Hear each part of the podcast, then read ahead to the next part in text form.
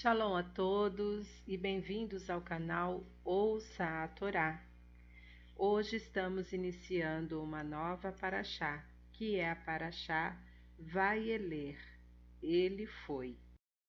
Essa é a paraxá de número 52 e está no capítulo 31 de Devarim, do versículo 1 ao 30. A primeira aliá inicia do versículo 1 e vai até o versículo 3. Vamos abrahar? Baruch atah Adonai Eloheinu melech haolam Asher barabanu mikol ramin venatan lanu et toratu Baruch atah Adonai noten hatorá. Amém.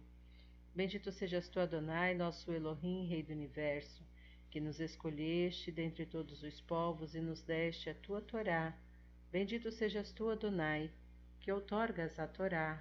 Amém.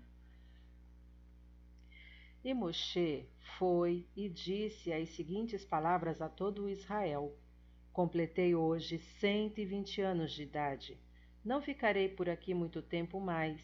Além disso, Adonai falou-me: Você não atravessará este Arden.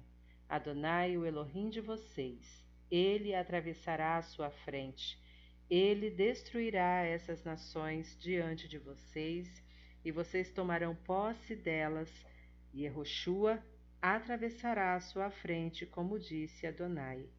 Amém.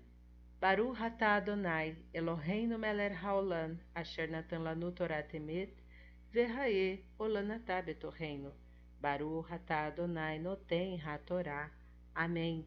Bendito sejas tu, Adonai, nosso Elohim, Rei do Universo, que nos deste a Torá da verdade, com ela a vida eterna plantaste em nós. Bendito sejas tu, Adonai, que outorgas a Torá. Amém.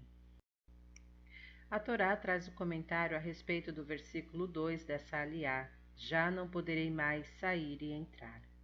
Com essas palavras, Moshe queria dizer que não tinha mais permissão de ensinar ao povo e que ele devia pôr em ordem, ele devia, por ordem de Deus, ceder o seu lugar a Josué.